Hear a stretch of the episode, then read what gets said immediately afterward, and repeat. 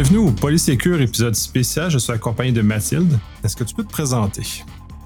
Bonjour à tous et bonjour Nicolas. Merci beaucoup euh, de m'accueillir euh, pour cet épisode. Alors moi, je suis Mathilde Kank. Je suis déléguée à la protection des données pour Hitachi System Security.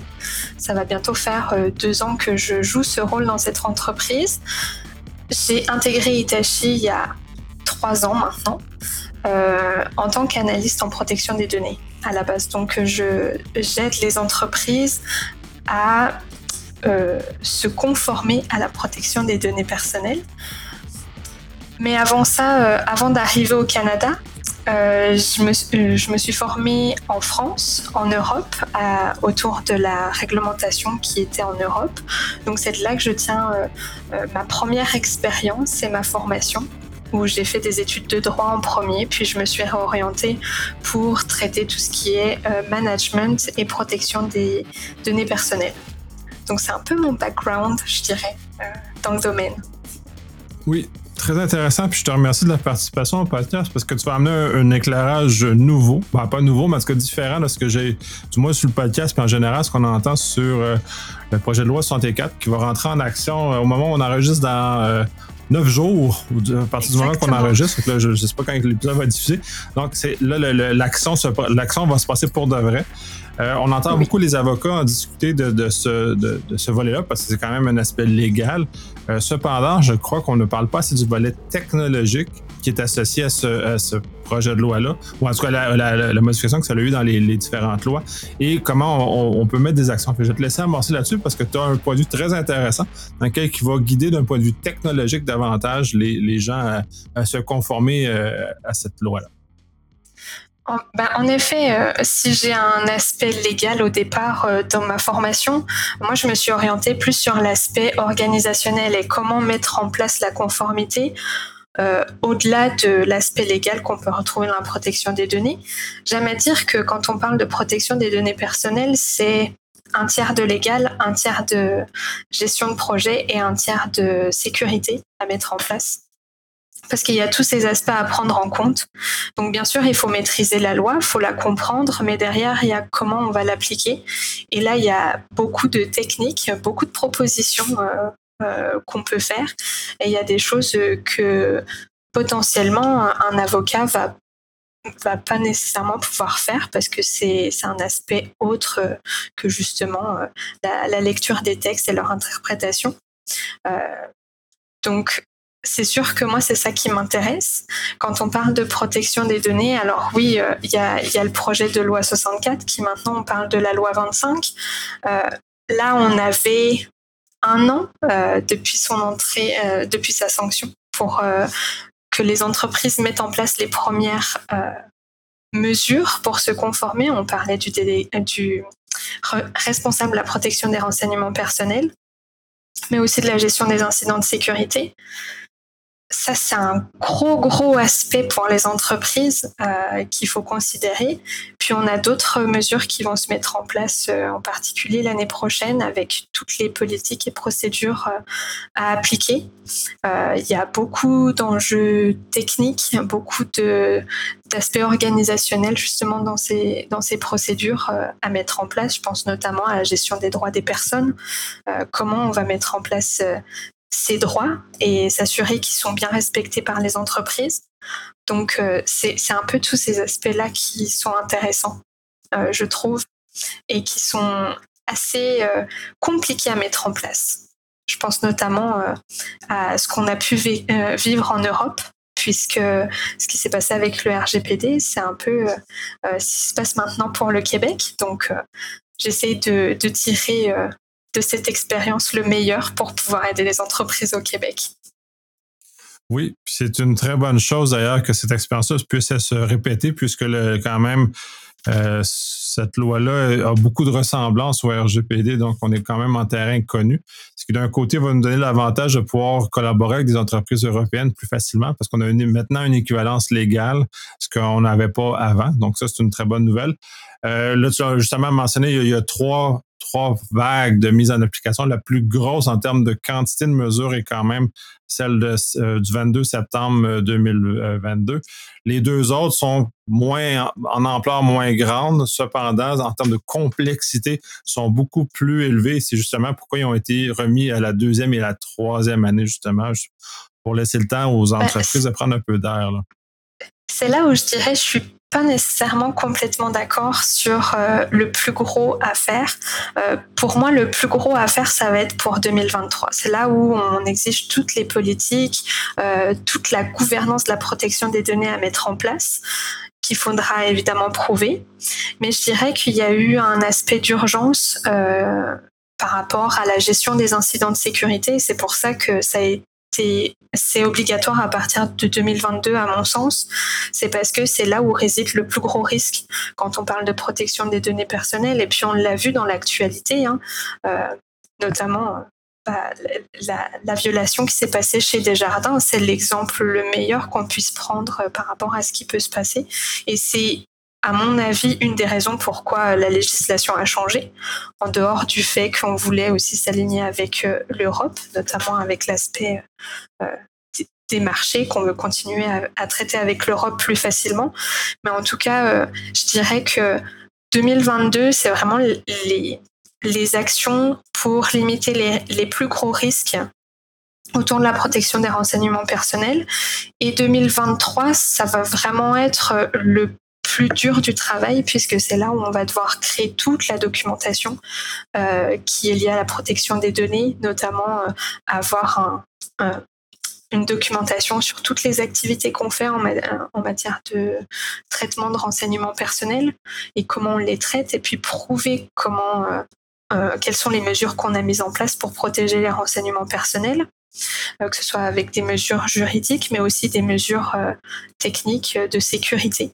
Euh, donc ça, c'est un aspect. Puis après, toutes les autres politiques. Donc euh, c'est là où je dirais, je suis je suis pas complètement d'accord avec ce que tu disais, mais en tout cas, le sens est quand même là et c'est vrai que le, gros se joue maintenant et l'année prochaine. Oui. Puis là, on va tomber dans le volet peut-être un peu plus pratique, justement, l'objectif de, cet épisode. C'est la, forme de prise en main parce que là, c'est imminent. Euh, il y a des actions techniques à mettre en œuvre. Là, tu parles justement de gestion des incidents qui était le, gros morceau pour 2022. Euh, euh, il y a, on peut pas juste laisser ça dans les airs et espérer que ça se passe. Il y a des actions réelles à poser, généralement technologiques ou relatives à la technologie. Fait que tu peux-tu nous entretenir un peu là-dessus, voir qu'est-ce que qu'est-ce que tu nous conseilles? C'est sûr que même pour moi, hein, dans l'expérience qu'on a eue euh, chez Hitachi System Security, euh, j'ai pas été toute seule à travailler sur cette mise en place de la gestion des incidents de sécurité, parce que d'abord, ça va commencer avec euh, le support des équipes TI. Donc, on va travailler avec le responsable de la sécurité informatique pour pouvoir s'adapter et pouvoir intégrer la protection des données et les nouvelles exigences avec ce qui existait déjà avant. Donc ça, c'est vraiment, euh, ça a été la première étape, c'était de discuter avec euh, bah, les personnes qui vont être impliquées dans le processus pour qu'on trouve le meilleur moyen de travailler ensemble. Alors ensuite, euh, ça a été de la coordination. Et puis, donc on a mis en place par rapport à ce qui existait déjà, on a regardé quelles étaient les nouvelles exigences, notamment en termes de documentation, parce qu'on nous demande de documenter. Et ça, c'est pas nécessairement nouveau, hein, parce que ça existe aussi euh, euh, sous la loi euh, fédérale du secteur privé, la LPRPDE.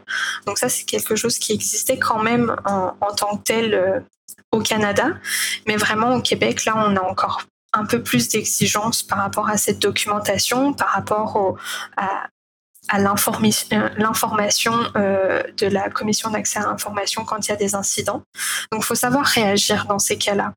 Et il y a parfois des délais qui vont s'appliquer et je prends l'expérience aussi qu'on a eue en Europe. On avait des délais de 72 heures qui existent euh, quand on a un incident de sécurité qui porte atteinte aux, aux données personnelles. On a un délai de 72 heures pour reporter l'incident. et c'est très très compliqué d'avoir toute la documentation pour le faire. Si je pense au Québec, c'est quand même la même chose, hein, parce qu'on on a une obligation euh, d'informer dans les plus brefs délais euh, la commission d'accès à l'information, parfois d'informer les personnes concernées euh, qui ont été impactées par l'incident. Donc ça, c'est des choses à prendre en compte, savoir comment informer les personnes, quels sont les, les, les éléments qu'on doit récolter quand il y a un, incident. Donc c'est important, à mon sens, de faire une liste et avoir comme un document euh, prêt pour le jour où il y a une violation de données, un incident de sécurité qui impacte les renseignements personnels, bah, d'avoir ce document qu'on puisse remplir euh, de manière simplifiée et qu'on puisse communiquer aux personnes qui auront détecté l'incident pour pouvoir faciliter euh, la récolte d'informations et ensuite la préparation du rapport de communication aux autorités. Donc ça, ça a été notre priorité. Euh, puis après, bien sûr, ce qui peut être intéressant, c'est de faire un test. Euh, tester un peu si euh, le, processus a bien été compris. Et c'est là qu'on se rend compte que c'est pas si simple à mettre en place parce qu'il va y avoir un document qui manque ou alors on va avoir une incompréhension ou parfois on va se dire bah non c'est pas une violation de données, il n'y a pas de renseignement personnel. Puis en fait on se retrouve un peu embêté où on dit ben, attention quand même parce que si ça c'est bien un renseignement personnel. Donc ça c'est un peu ce que ce que j'ai pu vivre euh, dans la mise en place de notre processus euh, chez Itachi. Maintenant, on est beaucoup plus en point. Euh, justement, je, vais en profiter de, ce volet-là parce que je parle de mon expérience, parce que j'ai été à plusieurs égards gestionnaire d'incidents dans, dans, plusieurs organisations.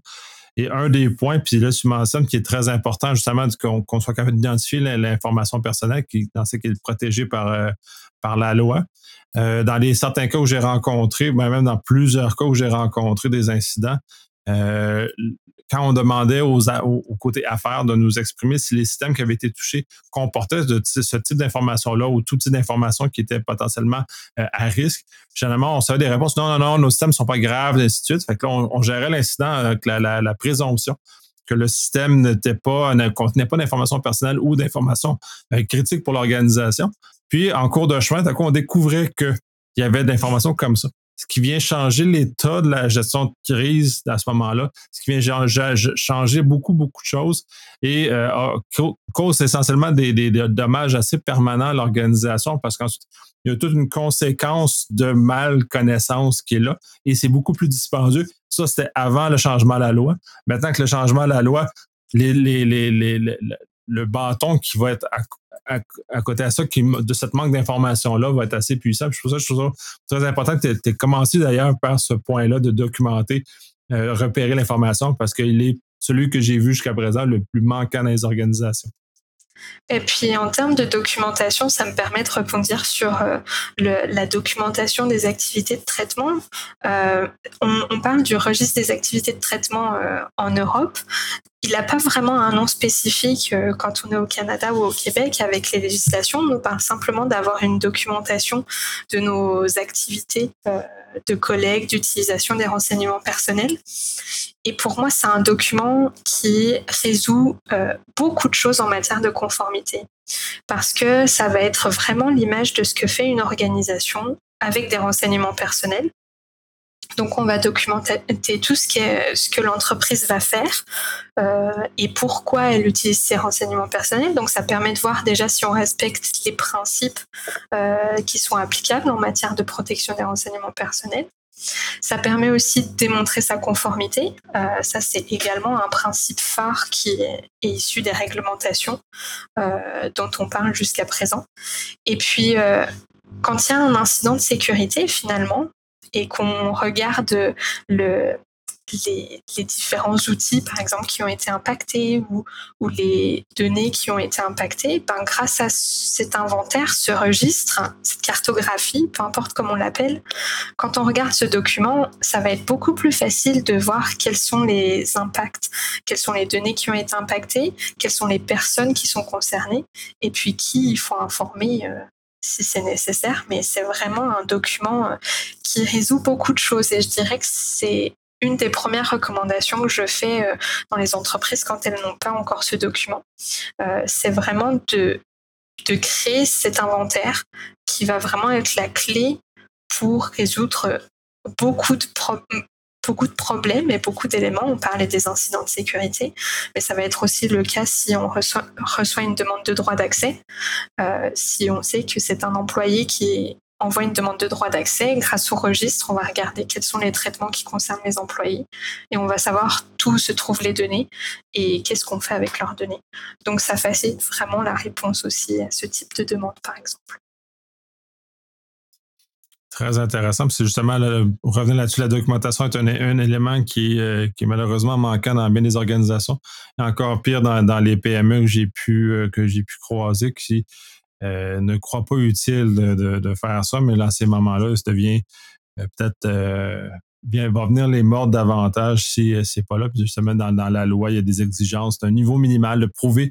Puis la documentation est un moyen de prouver qu'on a qu'on est sérieux dans notre démarche. C'est ça, bah, exactement. En fait, nous, par rapport à, mon expérience, hein, par rapport aux clients avec qui j'ai pu travailler, la plupart du temps, ce qui manque, c'est la documentation. Et donc, euh, quand on fait une évaluation de conformité, ben, forcément, le niveau de maturité, il n'est pas très haut. Mais il suffit de quelques documents pour améliorer le score et, la maturité de l'entreprise et limiter les risques. Et en fait, ça, ça repose vraiment sur le principe de responsabilité qui, est issu de la législation, qui dit que toute entreprise doit être en mesure de prouver et de démontrer euh, les mesures qui ont été mises en place et que, en effet, ça protège bien les renseignements personnels. Donc, c'est vraiment un élément clé euh, sur lequel euh, on insiste chez nous en tout cas, parce que c'est le plus important finalement. Euh, à la fin, c'est de montrer qu'on a bien mis les mesures en place. Parce que ce qui est fou aussi, c'est que quand on va évaluer la conformité de l'entreprise, la plupart du temps, euh, les choses sont bien faites. Je dirais, le, le, gros est déjà existant, on respecte la plupart des principes. Parfois, il y a des exceptions, c'est sûr, mais il y a quand même des choses qui sont respectées. Et parfois, on dit, non, mais moi, la protection des renseignements personnels, on n'a rien. Rien n'existe dans mon entreprise, on est niveau zéro. Sauf que quand j'arrive chez eux et que je vais commencer à évaluer, je leur dis, ben si, vous voyez ici, vous respectez ce principe, c'est juste que vous vous en rendez pas compte parce que vous n'avez pas réfléchi à ces aspects-là, et puis euh, vous n'avez pas la documentation qui montre que vous avez quelque chose en place. Donc finalement, on est tous déjà un petit peu conformes, je dirais, euh, dans nos pratiques. Euh, mais c'est ça, il suffit d'un tout petit peu plus parfois pour, pour améliorer grandement la conformité. Et c'est là, c'est pas un aspect légal. Hein. Ça, c'est vraiment de l'aspect euh, gestion de la documentation, gestion de projet, mettre en place les bonnes choses. La conformité, c'est un marathon. C'est quelque chose qui se fait petit à petit et qui se démontre au fur et à mesure. Euh, on va pas tout faire d'un coup, mais c'est ça. Chaque étape euh, est importante, je dirais. Oui, mais c'est oui, c'est important. Puis pour plusieurs, en tout cas, du moins dans, les PME qui sont pas habitués, de, sont pas confrontés à ce genre de situation de conformité, parce que c'est pas tout le monde, c'est pas toutes les entreprises ou même euh, les institutions publiques qui sont confrontées à ces, ces, obligations-là. Ça crée une surprise, puis des fois des préjugés très négatifs, comme quoi c'est lourd, c'est pesant, puis ça, n'apporte aucune valeur à l'organisation quand dans les faits, euh, puis on, on, on, le mentionne justement pour la documentation, euh, ça l'amène la valeur parce que ça l'accélère l'action des gens, ça les rend moins euh, dépendants. Ça dépend aussi l'entreprise permet justement, s'il y a des changements d'employés, on est dans la grande résignation, dans les grands départs. Fait qu'il doit y avoir beaucoup de mouvements dans les entreprises. La documentation est une clé importante, justement, être capable de, transférer la connaissance à de nouvelles personnes qui viennent rentrer en fonction, de nouvelles personnes qui sont là. On, on accélère, on a un bénéfice organisationnel, même si a priori, on a l'impression que c'est inutile, ça nous mène, ça nous mène en, apparence nulle part autre que de répondre aux maudites obligations qui nous sont, euh, qui nous sont imposées. C'est là où je dirais, euh, bah après c'est quelque chose pour lequel on a beaucoup réfléchi hein, chez nous, mais euh, oui, on pense souvent aux au risques euh, liés à la non-conformité et tout l'aspect négatif, et puis l'aspect lourd aussi de justement mettre en place toute cette conformité. Mais en dehors de ça, ça a aussi des avantages parce que bien sûr, on va limiter, on va limiter les risques par rapport aux, sanctions qui pourraient s'appliquer à nous. Mais pour moi, c'est aussi quelque chose qui j'ai tendance à reprendre le, terme anglo-saxon, en tout cas l'expression anglo-saxonne, qui est privacy is good for business.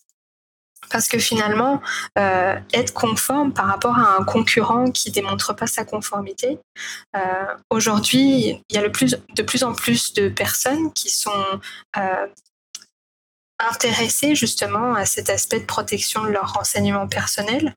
On le voit de plus en plus, il y a, y a un, il y a un intérêt de plus en plus important par les, euh, par les individus. Et euh, démontrer qu'on respecte la réglementation, euh, c'est aussi une chance de plus pour pouvoir plaire à, à, notre client final dans un sens. Puis même, euh, c'est rassurant pour les employés, hein, parce que nous, en tant qu'employés, nos renseignements personnels sont collectés par nos entreprises et sont traités par nos entreprises. Donc ça aussi, c'est quelque chose qui est valorisant. Euh, en tout cas, on peut appuyer sur cette valorisation quand on parle de protection des renseignements personnels. Donc j'essaye en général de le prendre euh, dans l'autre sens. C'est pas forcément que ouais une montagne à gravir est très compliquée. Hein. Ben, Mais il y a elle, aussi, peut paraître, euh, elle peut paraître comme ça. C'est là que je vais rejoindre ton, ton point. Puis là, d'ailleurs, on a plusieurs incidents au Québec ces temps-ci où justement, c'est les informations de soit des clients, soit des employés sont été, ont été fuitées. Euh, je crois que l'appétit pour les, employés et les clients de, faire affaire avec une compagnie qui a des mesures en place, qui est capable de, réagir promptement, va s'en aller en croissant. Parce que les deux cas, les deux cas récents qu'on a au Québec là, en, septembre 2022 euh, sont assez dramatiques pour la quantité d'informations qui a fuité, ce qui a été mis, à, mis à disposition dans le, dans le dark web et ce qui a été mis publiquement. Finalement, maintenant, c'est rendu de connaissance publique c'est ce que ces informations-là ont été faites. Euh, c'est très malheureux. Fait qu'effectivement, il va y avoir euh, cet appétit grandissant. Là, on a effectivement, si on veut faire affaire avec des compagnies en Europe, maintenant, nous n'avons plus le choix d'avoir un régime équivalent. Donc, on est, globalement entraîné dans cet univers-là de meilleure, saine gestion des informations personnelles, je dirais, là, parce que je pense qu'il y a eu un peu de désinvolture de, ou, euh, dans les dernières années, puis je pense qu'on n'a pas mesuré à quel point les, conséquences de cette désinvolture-là pouvaient avoir sur la vie des gens, sur tout ce qui peut se passer à côté de ça. Puis je pense qu'il va y avoir un énorme gain pour, euh, pour les entreprises de, se conformer à, à, ce type de, ce type de loi-là. Je suis complètement d'accord. Puis c'est clair que en plus on a un mouvement très important. Ça a commencé avec l'Europe où on a eu une nouvelle loi. Puis tout, après, on a eu beaucoup de législations euh, qui ont été modifiées et adoptées. On pense à la Californie, on pense euh, même au Brésil avec LGPD. Clairement, euh, la, loi 25 au Québec est également un, modèle phare et il y a d'autres législations au Canada et au niveau provincial qui sont en discussion pour justement s'aligner à ces pratiques. Ça montre aussi l'intérêt des, des, pays d'améliorer la conformité. d'améliorer la protection des individus, de donner des nouveaux droits aux individus, justement de les renforcer. Après, il y a aussi l'aspect commercial, hein, parce que si on veut traiter avec l'Europe, si on n'a pas de législation qui est similaire, euh, on a ça, alourdit les processus puisqu'on va devoir mettre des, des, évaluations complémentaires, des contrats complémentaires et, ça n'en finit jamais. Euh, mais c'est l'avantage aussi d'avoir ces nouvelles législations qui arrivent, c'est que les principes sont très similaires, on a des législations très similaires et finalement, euh, pour une entreprise qui va traiter sur le plan international, une entreprise québécoise qui traite avec l'Europe, bah finalement, euh, on peut trouver un moyen d'harmoniser justement les pratiques et d'alléger finalement le, processus de conformité interne, puisque certaines actions, on n'a pas besoin de les doubler. Euh, on va faire toutes les mêmes euh, partout et puis ça facilite grandement le processus. Et ça, c'est vraiment quelque chose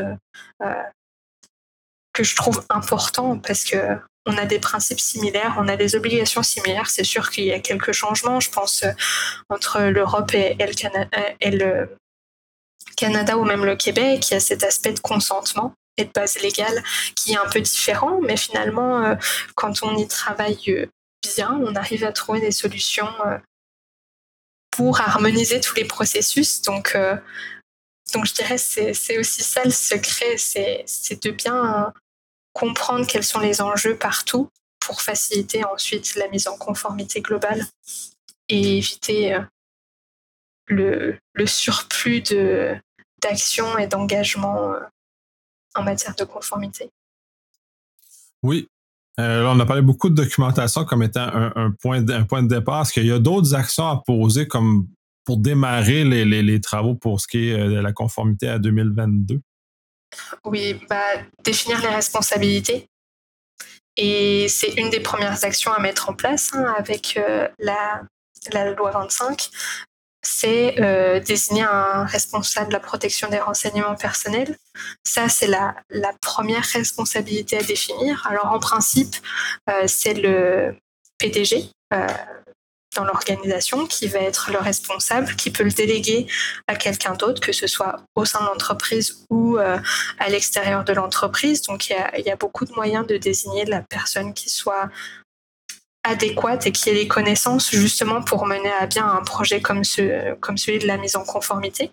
Donc ça, c'est une première responsabilité à définir, mais il ne faut pas oublier que dans une entreprise, euh, tous les employés ils sont responsables aussi parce que c'est eux qui seront les premiers euh, à, traiter les renseignements personnels pour l'organisation. C'est eux qui vont manipuler ces, renseignements et c'est eux qui doivent respecter les règles au sein de l'organisation. Donc je dirais, c'est on pense beaucoup aux responsables, la protection des renseignements personnels, mais il ne faut pas oublier que les employés ont un rôle très important à jouer et qu'il faut bien qu'ils comprennent quelles sont les règles qui sont applicables, euh, qu'on a mis en place au sein de l'organisation et quelles sont les règles qu'on veut faire respecter dans l'entreprise. C'est là qu'il va y avoir tout cet aspect de formation des employés qui va être un élément clé pour s'assurer qu'ils comprennent euh, quoi faire avec des renseignements personnels et comment euh, communiquer de l'information aux, individus, par exemple, comment gérer si jamais ils, reçoivent, ils reçoivent une demande spécifique d'un individu. On parlait du droit d'accès, par exemple, mais même une modification de renseignements personnels. Ça, il y a des, il y a des éléments à considérer dans ces aspects-là. Donc, je dirais c'est une des actions majeures, c'est bien considérer les responsabilités et former le personnel de manière adéquate. Ouais, ben de façon générale, je ne peux qu'être d'accord parce que même en, cybersécurité, on, on, ne met pas assez d'emphase sur euh, aider les gens à comprendre ce qu'ils ont à faire, puis justement, s'ils comprennent pourquoi ils doivent faire attention à l'information personnelle, ça devient plus clair. Ils deviennent des alliés très importants et même des, acteurs qui vont euh, euh, accélérer et améliorer l'adoption des bonnes pratiques que s'ils sont laissés dans, le noir et mal communiqués, ils ne vont pas, ne pourront pas contribuer ou ne pourront pas justement améliorer ce type de choses-là. Est-ce qu'il y a d'autres points où, oui, est-ce qu'il y a d'autres points où vous avez euh, justement amorcé votre, euh, votre conformité ou vous aidez vos clients dans cette conformité-là? Euh, alors, au-delà de la. Ben, en termes de documentation, on a parlé de, du, du registre de l'inventaire, on a parlé de, de la procédure de gestion des incidents liée par rapport au, au, justement à la, aux règles qui sont applicables dans l'entreprise, il y, a, ce que nous, on appelle la Privacy Governance Policy, qu'on distingue complètement de la politique qu'on trouve sur le site Internet, qui est vraiment la politique ici qui va s'appliquer euh, au sein de l'organisation. C'est les règles que les employés doivent respecter et sur lesquelles ils vont devoir s'aligner pour euh, traiter les renseignements personnels. Donc c'est vraiment euh, un document, mais aussi les, règles qu'on va appliquer dans l'entreprise. Donc ça, c'est un élément qu'on recommande de mettre en place euh, assez rapidement. Après, c'est sûr que la formation, euh, c'est un élément clé. Trouver les personnes au sein de l'entreprise qui sont bien en mesure, euh, bah, qui, vont traiter des renseignements personnels, qui ont besoin de comprendre ces enjeux. Et puis, parfois, on peut trouver aussi des champions euh, au sein de l'organisation, créer un réseau de référents au sein de l'entreprise euh, pour justement euh, aider à développer la culture dans l'entreprise, puisque la protection des données, c'est quelque chose de vraiment nouveau dans les entreprises que les gens ne comprennent pas. Et même nous, des fois, on est confronté à ces enjeux. parfois, on ne se sent pas compris, alors qu'on pense expliquer correctement la, les enjeux qui sont liés à la protection des renseignements personnels, mais c'est quelque chose de tellement nouveau et abstrait que si on n'arrive pas à prendre euh, euh, le sujet de manière concrète et de faire comprendre quels sont les impacts pour les individus euh, liés à ce domaine-là, ça peut être un peu plus compliqué. Donc il y a vraiment cet aspect-là à considérer. Je dirais ça, c'est vraiment les, les points majeurs. C'est vraiment les premières euh, mesures à mettre en place. Après, donc euh, évaluer, euh, ce qui est intéressant, c'est d'évaluer par rapport à nos obligations, quel est notre niveau de conformité, qu'est-ce qu'on a besoin de faire? Et quels sont les risques? Donc faire cette évaluation, je dirais évaluation de risque, évaluation de conformité, c'est peut-être une des premières étapes justement dans tout le processus. Là, jusqu'à présent, on a mentionné un peu les, les grands aspects qu'on va retrouver finalement dans le plan d'action. Mais ce plan d'action, il faut le construire et pour le construire, ben, il n'y a rien de mieux que de commencer par évaluer son niveau de conformité. Quelles sont les obligations prévues par la législation et où j'en suis aujourd'hui? Donc on, va regarder est-ce que euh, ça s'est fait, est-ce que ça s'est fait? Si ça si c'est pas fait, ça va devenir un élément du plan d'action à mettre en place. Donc euh, puis après c'est sûr que parfois on arrive avec un nombre d'actions euh, très grand.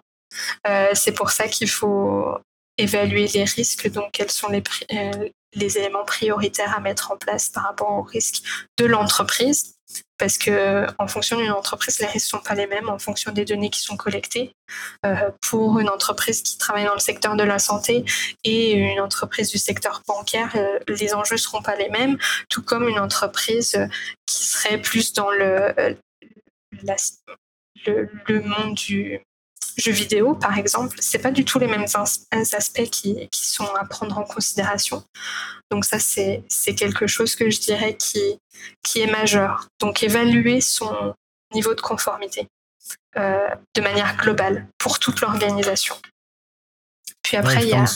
Et comme tu mentionnais, justement, les entreprises vont avoir des surprises positives sortant de cette évaluation-là parce qu'ils vont, au lieu de, penser qu'ils sont vraiment très basses dans, la conformité, ils sont généralement à un niveau moyen ou des fois élevé selon, selon la, culture de l'entreprise.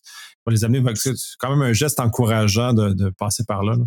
Oui, bah justement, ça me fait penser à un client avec qui on a travaillé, euh, qui me disait ah, on n'est pas bon du tout sur la conformité, etc. Et les résultats étaient excellents parce qu'ils sont dans un domaine qui exige beaucoup de, de sécurité euh, dans le monde de la finance, et ils avaient beaucoup de, de mesures à mettre en place. Puis finalement, les seuls points manquants, c'était la documentation, mais en soi, sur tout le reste, ils étaient super bons. Et quand ils me disaient non, mais on n'est pas bon, on fait pas ça, on fait pas ça, mais en fait, euh, ils avaient tort sur toute la ligne, je dirais, parce que leur niveau de conformité était déjà très élevé. Euh, donc ça, c'est rassurant en fait, parce qu'on se retrouve avec des résultats qui sont bons. Mais après, quand les résultats sont pas bons, c'est pas forcément qu'on est complètement nul. Hein. Puis, euh, de toute façon, ce que j'aime à dire quand je, quand je rends mes résultats euh, pour une évaluation, c'est que la conformité à 100%, ça n'existe pas. Parce qu'on peut toujours faire mieux. Il y a toujours des mesures euh, nouvelles qu'on peut mettre en place et il y a toujours des nouvelles obligations qui peuvent arriver. Euh, donc, on a toujours le moyen d'améliorer notre conformité. Ça dépend quel euh, niveau on veut trouver. Est-ce qu'on veut être vraiment excellent ou est-ce qu'on veut juste limiter ses risques pour son organisation et que ce soit adéquat? En général, nous, c'est ce qu'on recommande. Euh, en tout cas, on ne veut pas être euh, en dessous de ce qui est raisonnable pour l'organisation. Donc ça, c'est vraiment des aspects à, considérer par rapport au niveau de conformité qu'on veut atteindre. Mais souvent, on a des bonnes surprises parce que finalement, on ne part pas de zéro, on a déjà des choses en place. C'est juste que il faut les aligner correctement. Et les documenter parce qu'elles sont, sont, sont, pas suffisamment bien connues justement par, par ce manque de documentation-là. Euh, je crois qu'on a fait un tour assez, assez vaste, un premier tour, puisqu'on va quand même aborder dans des épisodes subséquents des volets plus précis de, des, effets de, la loi. Est-ce que d'autres éléments que tu aurais aimé qu'on discute, qu'on a peut-être passé un peu trop vite ou, euh, ou c'est un premier tour d'horizon que tu trouves satisfaisant? Je pense que c'est un tour d'horizon qui est intéressant. Alors peut-être euh, les gens vont se demander pourquoi on n'a pas parlé des évaluations euh, relatives aux facteurs de la vie privée, qui est une obligation qui arrive en 2023 et qui fait très peur euh, parce que ça a un impact très conséquent pour les entreprises, encore de la documentation supplémentaire et même pour les professionnels du milieu. Hein, nous, on s'est tous posé la question, que ce soit avocats ou des consultants euh, des analystes euh, comme moi, on s'est tous posé la question, mais c'est énorme euh, ce que demande la législation. Puis finalement, la, CAI nous a rassurés, la commission d'accès à l'information nous a un peu rassurés parce qu'ils vont nous aider justement dans ces aspects-là et ils ont conscience de ce que ça représente comme travail. Mais c'est peut-être un sujet qu'on pourra aborder plus en détail dans un, dans un autre podcast parce qu'il y a beaucoup de choses à dire là-dessus. Euh, mais en tout cas, c'est une étape euh, à vraiment considérer euh, également dans la mise en conformité. Mais chaque chose en son temps. Déjà, s'assurer d'avoir une évaluation globale, considérer quelle est le, la conformité de son entreprise et quelles sont les actions principales à mettre en place Ensuite, s'assurer d'avoir les bonnes responsabilités, au moins de savoir gérer les incidents de sécurité. Et puis, euh, créer sa première grosse documentation avec sa cartographie, son registre euh, des activités de traitement. Puis à partir de là, on va pouvoir définir là où on a des risques précis et savoir quand c'est qu'on doit faire des. Mais, mais je dirais le, le gros est, a été mentionné pour une première étape. oui, pour une première étape. Puis comme tu le mentionnes, c'est justement comme l'évaluation. C'est un, un, morceau qui est quand même assez immense. C'est pour ça qu'on va y dédier un épisode justement pour l'aborder parce qu'on peut pas juste le, surfer celui-là. Il n'y a aucun morceau qu'on peut surfer, mais bref, là, c'est un amorce. Ensuite, on va creuser dans chacun des morceaux qui sont expliqués dans, de, dans, de prochains épisodes.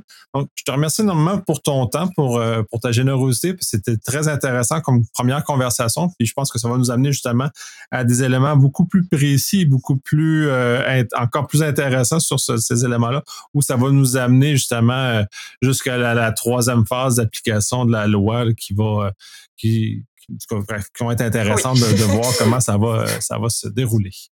Ben, merci beaucoup euh, de m'avoir invité. C'était vraiment un plaisir et j'espère que toutes ces discussions vont pouvoir aider euh, euh, les personnes qui écoutent ton podcast. En tout cas, c'était vraiment un plaisir pour, pour aujourd'hui et pour la suite, évidemment.